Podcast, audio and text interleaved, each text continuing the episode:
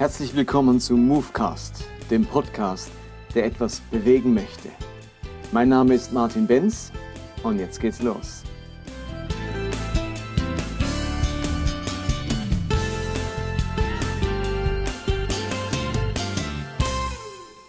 Willkommen zu Movecast 52. Ich möchte am Anfang kurz etwas sagen zu der Veröffentlichung meines Movecasts. Und zwar gibt es scheinbar oder gab es Probleme mit iTunes. Meine Podca Podcasts sind ja gehostet auf der Seite von Podbean, podbean.com. Dort sind die gehostet und wer die Podbean-App lädt, der ist auf alle Fälle auf der sicheren Seite. Viele tun aber auch meinen Movecast abonnieren bei iTunes. Und da habe ich jetzt des Öfteren die Rückmeldung bekommen, dass immer nur die letzten 20 Movecasts online sind und die älteren kann man nicht mehr laden. Und ich habe, bin dem mal auf den Grund gegangen und habe gemerkt, da gab es eine Voreinstellung, dass nur 20 die letzten 20 Movecasts oder veröffentlichten Podcasts online stehen. Und das habe ich jetzt geändert.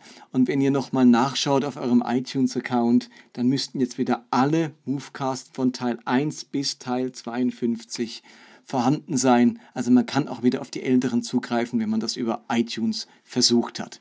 Ich hoffe, damit ist diese Problematik gelöst. Ansonsten würde ich gerne noch ein paar Buchtipps weitergeben. Ich habe ja vor ein paar Wochen über den Segen des Zweifels gesprochen. Also letztlich diesen Prozess, wenn ich merke, das, was ich glaube, davon bin ich nicht mehr richtig überzeugt. Ich zweifle daran, ob das wirklich so richtig ist, was ich da bisher geglaubt habe, was dann zu einer Art Dekonstruktion des Glaubens führt, damit neuer Glaube entstehen kann, der zu neuer Leidenschaft und Liebe für Jesus führt. Und da bin ich natürlich nicht der Erste oder der Einzige, der so einen Prozess mitgemacht hat. Das haben viele andere auch schon erlebt und so manch einer hat das auch in Form eines Buches veröffentlicht. Und ich möchte euch so ein paar Buchtipps weitergeben, wenn man selber in dem Prozess drinsteckt, wie, was könnte einem helfen, bei wem könnte man mal biografisch nachlesen, wie das bei ihm abgelaufen ist. Und im deutschsprachigen Raum ist das noch ein bisschen eine Seltenheit, aber ein Buch, das dieses Thema auch aufgreift, ist das von Thorsten Hebel mit dem Titel Freischwimmer. Thorsten Hebel beschreibt dort, wie er sich sozusagen freigeschwommen hat von einer bestimmten Art des Glaubens. Er war viele Jahre Jugendevangelist und macht heute was ganz anderes. Ich kenne ihn persönlich. Er ist auch dort, wo ich arbeite, einer der Dozenten. Und ähm, das Buch beschreibt das und da ist er viel dafür kritisiert worden, weil er eben Dinge anzweifelt, die er bisher geglaubt hat und zu neuen Überzeugungen gelangt ist. Aber dieses Buch handelt ein Stück weit von Dekonstruktion und Neukonstruktion von Glauben. Des Weiteren kann ich zwei Bücher empfehlen von Brian Zahnt. Zahnt, Z-A-H-N-D, Brian Zahnt. Und seine Biografie, wo er seinen Wandel beschrieben hat, ist das Buch Water to Wine, auf Deutsch Wasser zu Wein. Das gibt es leider nur auf Englisch, Water to Wine. Oder das andere Buch von ihm, das ich wärmstens empfehlen kann, ist das Buch mit dem Titel Sinners in the Hands of a Loving God. Sünder in den Händen eines liebenden Gottes. Auch das Buch gibt es nur auf Englisch und ist sehr zu empfehlen für alle die, die in so einem inneren Aufbruch stecken. Und zu guter Letzt das Buch von Benjamin Corey. Benjamin äh, Corey. Und der hat das Buch geschrieben Unafraid. Deutsch angstfrei gibt es auch nur auf Englisch Unafraid und da beschreibt er auch seine Reise von einem Glauben, der total von Angst, von einem falschen Gottesbild geprägt war. Ähm, eine Reise von dorthin zu einem ganz neuen Gottesbild und einer neuen Art zu glauben. Also so viel mal ein paar Buchempfehlungen, äh, Bücher, wo man woanders vielleicht eher davor warnt, die ich aber wirklich von Herzen empfehlen kann. Nun aber zurück zu unserem Thema. Im letzten Movecast habe ich davon gesprochen, dass das Ziel und die Aufgabe des Gesetzes die Liebe ist. Und zwar einfach nur die Liebe aus reinem Herzen, aus gutem Gewissen und aus ungeheuchelndem Glauben. Und dass es unser Ziel sein sollte, alles zu fördern und alles zu bestärken, was dazu führt, dass wir in der Lage sind, mehr zu lieben. Es ist nicht gefährlich, es ist nicht verdächtig, wenn wir alle ein Stückchen mehr lieben. Genau das ist die Idee des Gesetzes schon damals im Alten Testament. Und genau deswegen kann im Neuen Testament von Jesus noch von Paulus das gesamte Gesetz zusammengefasst werden in, den, in dem einen Gebot, liebe deinen Nächsten wie, sich, wie dich selbst.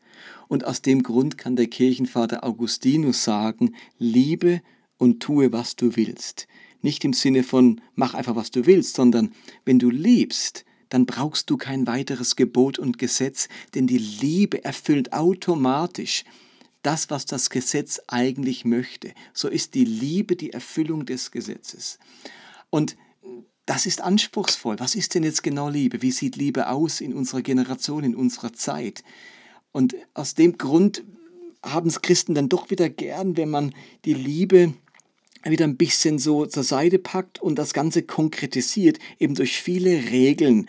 Regeln, die am Ende wieder beschreiben sollen, wie Liebe aussieht. Und plötzlich geht im Prozess dessen die Liebe irgendwie verloren und es geht nur noch darum, die Regeln zu halten. Und dann kann man im Einhalten der Regeln plötzlich wieder ganz lieblos sein.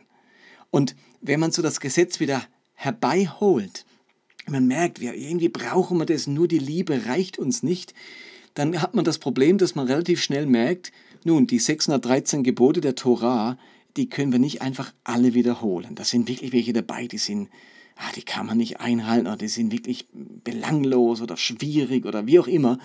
Und deswegen kamen einige Christen auf die Idee, das alttestamentliche Gesetz aufzuteilen in verschiedene Kategorien. Und man spricht in vielen Kreisen heute von drei Kategorien des jüdischen Gesetzes. Und ich bringe das hier, weil ich immer wieder darauf stoße und somit bestimmte Gebote sehr inkonsequent für mich durch die Hintertür doch wieder reingeschoben werden in unsere Gemeinden, in unseren Glauben. Und üblicherweise lautet diese Dreiteilung der Gebote oder des Gesetzes folgendermaßen. Die eine Kategorie ist das sogenannte Zivilgesetz im Alten Testament. Das zweite ist das Zeremonialgesetz und das dritte ist das Moralgesetz. Und ich merke ganz oft, dass an den Orten, wo mit diesen drei Kategorien umgegangen wird, das Ganze gar nicht mehr hinterfragt wird. Es ist irgendwie ganz klar, dass es die drei Kategorien gibt. Nun, wie werden diese Kategorien in diesen Kreisen normalerweise verstanden? Okay, das Zivilgesetz behandelt vor allem Beziehungsfragen zwischen Individuen, die das Beilegen von Streitigkeiten und die Beschreibung von angemessenem Verhalten. Es geht so ein bisschen in die Richtung des bürgerlichen Gesetzbuches eines Staates. Und für diese Leute ist das Zivilgesetz auch beendet, und zwar ab dem Moment, wo, das, wo der jüdische Staat aufhörte zu existieren. In dem Moment gilt auch das Zivilgesetz nicht mehr. Das Zeremonialgesetz, das behandelt nun die, das Priestertum, die, priestlich, die priesterlichen äh, Handlungen, wie man Priester wird, die Priesterweihe, ähm, dass die, äh, ähm, auch die ganzen Opfer, wie sie gebracht werden sollen und wie sich Menschen im Alten Testament reinigen konnten durch Opfer und Waschungen. Das ist das ganze Zeremonialgesetz. Auch die ganzen Reinheitsvorschriften und Speisegebote und so weiter gehören dazu. Dieses Zeremonialgesetz ist ebenfalls abgeschafft und erfüllt durch das priesterliche Werk Christi. Jesus, unser Hohepriester, hat sozusagen das ganze Zeremonialgesetz erfüllt und damit beendet. Und das dritte ist nun das Moralgesetz, die Moralgesetzgebung im Alten Testament. Diese Gesetze basieren jetzt nicht auf der Priesterschaft oder auf dem Staat, sondern sind begründet im Charakter Gottes, und erstrecken sich deswegen vom Alten Testament ins Neue Testament hinein. Es war im Alten Testament falsch zu lügen und es ist auch noch im Neuen Testament falsch zu lügen. Und dieses Gesetz, dieser Teil des Gesetzes, diese Kategorie ist nicht aufgehoben, ist weiterhin gültig, denn sie begründet sich im Charakter Gottes. Soweit also diese Argumentation. Ich gebe die einfach wieder, ich sage nicht, dass ich die teile, denn Jetzt haben wir ein Riesenproblem, nämlich wir finden diese drei Kategorien nirgends explizit in der Bibel. Also nirgends in der Tora gibt es bewusst diese Einteilung. Wir haben nirgends irgendwo ein Kapitel, wo deutlich wird, wo steht, dass ich jetzt das Zivilgesetz oder wie auch immer es hätte genannt werden können, das Moralgesetz, sondern das sind Kategorien, die haben Menschen sich ausgedacht man hat so eine innere Einteilung gemacht, aber es gibt überhaupt keine Hinweise, dass es diese Kategorien in der Bibel geben würde, in der Tora geben würde.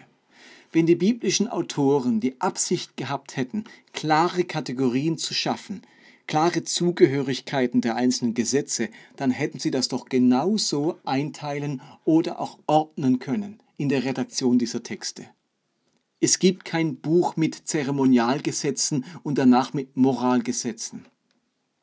Und das noch viel größere Problem ist, wer entscheidet denn nun darüber, welches Gebot der sechs, welches der 613 Gebote in welche Kategorie gehört? Wer macht denn jetzt diese Einteilung? Wer bestimmt denn, welches Gebot zu den Moralgesetzen gehört und damit ewig gültig ist und welche Gebote zum Zeremonial- oder zum Zivilgesetz gehören und damit aufgehoben sind?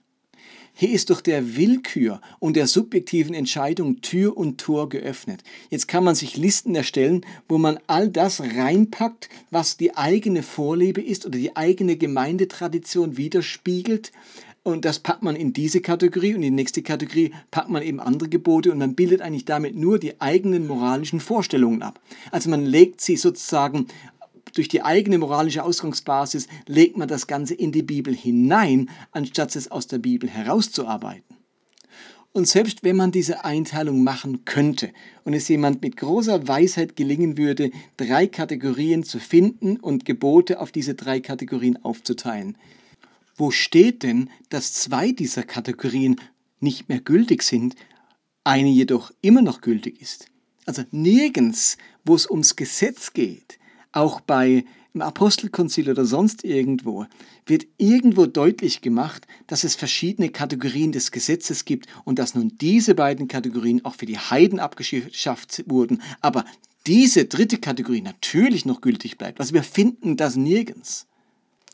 Aber ganz spannend ist, wie in diesen Kreisen die einzelnen Gesetze aufgeteilt werden. Es gibt zum Beispiel eine bekannte Webseite der Christian Apologetics, and Research Ministry, die genau das machen, die also das Gesetz in diese drei Kategorien einteilen und dann auch noch die Gebote einteilen, wo sie hingehören. Und jetzt fängt es an, spannend bzw. sehr kritisch zu werden, wie sie da eben vorgehen. Und ich finde das tragisch und amüsant zugleich, wenn man also das Alte Testament klassifiziert und nur noch eine Kategorie gültig ist und die anderen zwei Kategorien äh, erledigt sind, dann ist das natürlich eine Einladung, sich selbst zu bedienen und die Gebote so einzuteilen, wie es einem selbst gerade passt. So werden von dieser Webseite zum Beispiel die Gesetze, die die Unterdrückung der Armen anbetreffen, ins Zivilgesetz eingesetzt, äh, äh eingeordnet, anstatt ins Moralgesetz, aber natürlich wird das Thema Homosexualität und andere sexuellen Themen ins Moralgesetz eingeordnet. Und die Frage ist jetzt natürlich, wie kommt es, dass persönliche Barmherzigkeit zu verweigern und sich zu verweigern, den Armen Speis zu geben, nichts mit Moral zu tun hat, sondern ins Zivilgesetz fällt? Und warum fällt sexuelles Verhalten in das Moralgesetz, wenn eigentlich das Zivilgesetz Beziehungen regeln soll? Also das macht irgendwie keinen Sinn. Wenn schon das Zivilgesetz die Beziehung zwischen Menschen und ihren Umgang miteinander regelt, dann müsste dort eigentlich Homosexualität reinfallen, also alle Gesetze zum Thema Homosexualität. Und wenn es letztlich darum geht, den Armen zu speisen und nicht geizig oder hartherzig zu sein, dann müsste das doch eigentlich zum Thema Moral und Charakter Gottes gehören, aber genau das wird ins Zivilgesetz eingeordnet. Was im Klartext heißt, den Armen speisen ist eigentlich hinfällig. Dieses Gebot ist erledigt. Das gilt nicht mehr. Wohingegen Homosexualität natürlich aus dem Charakter Gottes herauskommt und bis heute absolut gültig ist. Auf dieser besagten Webseite wird problemlos Kidnapping, Mord und Diebstahl ins Zivilgesetz eingeordnet, Kinder dem Moloch opfern oder sexuelle Sünden oder den Nächsten unterdrücken, aber ins Moralgesetz. Da denke ich mir, ich verstehe das nicht. Ich verstehe überhaupt nicht diese willkürliche Auswahl. Wer hat da sich was wie überlegt, dass das so gemacht wurde?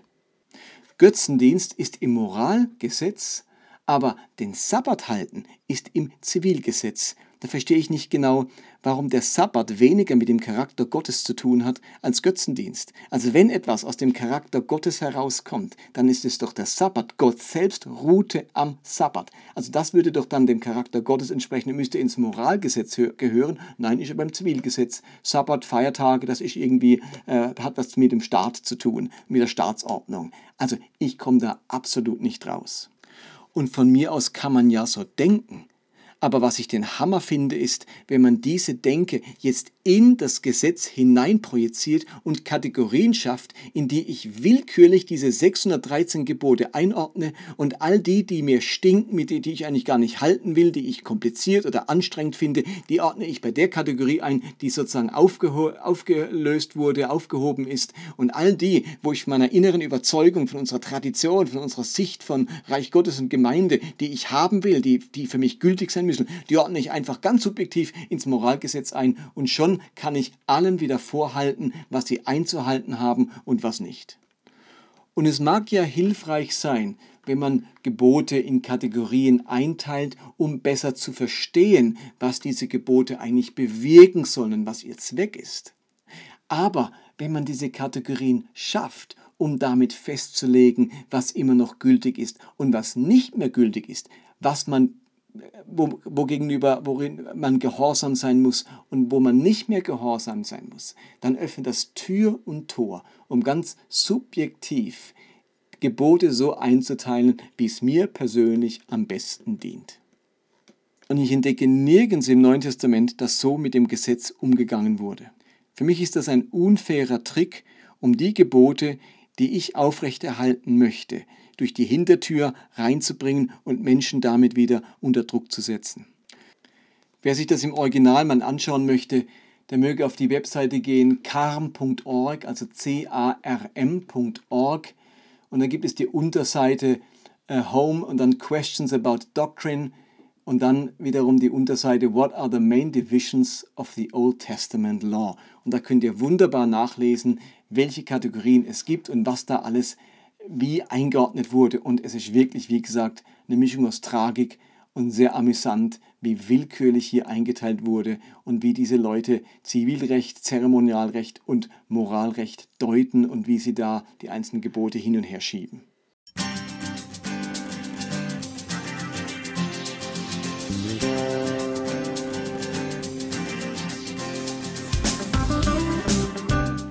Das war Movecast für heute. Ich hoffe, dass es etwas bewegt in eurem Leben und in eurem Glauben. Ich würde mich freuen, wenn ihr mir Feedback gebt oder Kommentare hinterlasst, entweder auf Facebook oder direkt auf der Webseite des Podcasts. Und die lautet movecast.podbean.com. Ansonsten würde ich mich freuen, wenn ihr diesen Podcast teilt auf den sozialen Medien, auf Facebook oder Twitter oder Instagram oder wenn ihr ihn abonniert, entweder bei Podbean selbst oder bei iTunes. Ansonsten hoffe ich, dass wir uns nächste Woche wiederhören. Bis dann, bye bye.